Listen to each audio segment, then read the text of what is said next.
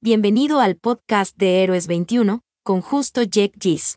Minutos de reflexión que edificarán tu fe en Cristo Jesús.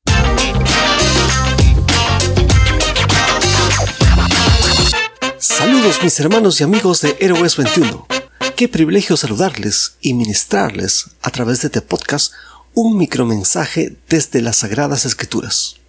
¿De qué hablaremos hoy? Estamos en la serie Iglesia. En la primera entrega vimos la Iglesia en su esencia.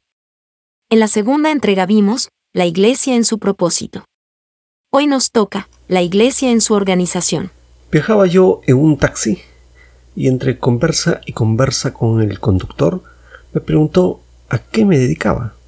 Así que aproveché la ocasión para compartirle de mi fe de forma amigable. Por la forma y fondo de sus palabras, me parecía que era agnóstico. Es que empezó a cuestionar mi creencia en un Dios único y verdadero. Pronto me preguntó, ¿cómo es que entras en contacto con Dios?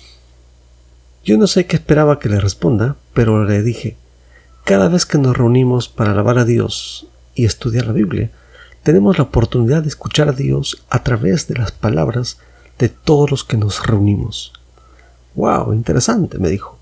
Es que mi meta era explicarle que la Iglesia es el organismo vivo de Cristo y que ser creyente en Cristo equivale a ser miembro del cuerpo de Cristo.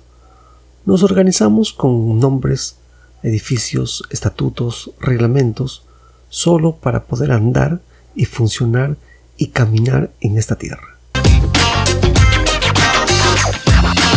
Tenía un amigo, loquito, cada vez que predicaba le gustaba decir cosas raras para romperte el coco.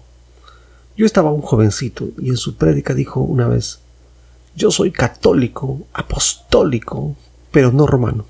¿Qué pasa con este loco? me dije a mí mismo.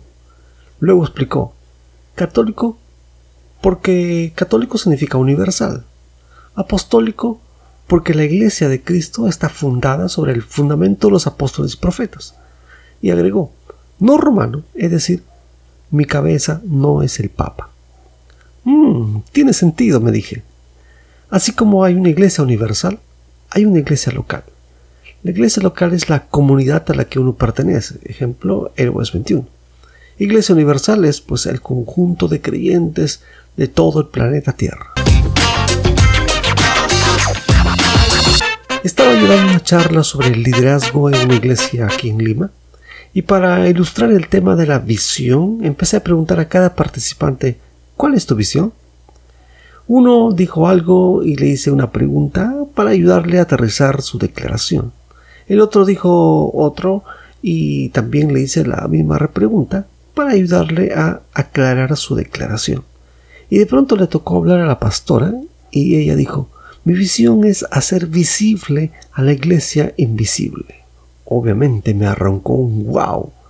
Hasta ahora cada vez que la veo, recordamos su declaración sobre la iglesia invisible y visible.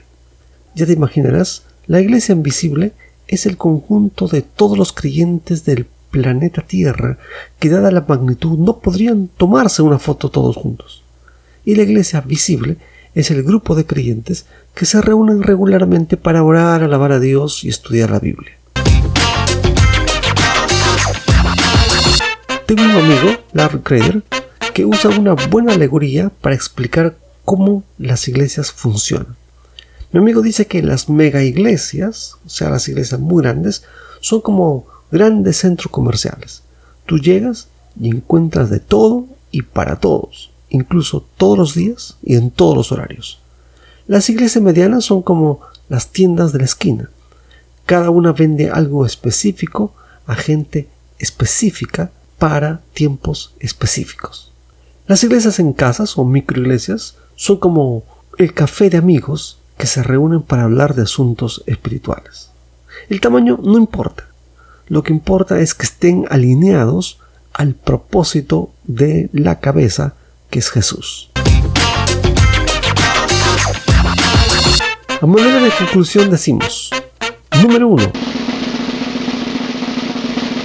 la iglesia requiere organizarse solo por asuntos cotangentes. Número 2. La iglesia local forma parte de la iglesia universal. Número 3. La iglesia local es la iglesia visible. La iglesia universal es la iglesia invisible. Número 4. No importa el tamaño de iglesia, lo que importa es que cumplan el propósito. Si es Jesús tu Señor y Salvador, eres hijo de Dios. Y mi oración es que el Espíritu Santo te guíe a ser parte de una iglesia local. Si nunca has pedido que Jesús sea el Señor de tu vida, dile ahora mismo, soy un pecador, cambia mi corazón, dame un nuevo espíritu, hazme tu hijo. Bueno, pues que los siguientes días estés en modo iglesia. Hasta el próximo episodio. Mientras tanto, bendiciones mil por hora. Es nuestra oración que estos minutos lo hayan edificado. Y para edificar a muchos más, por favor, compártelo con otros. Hasta el próximo domingo.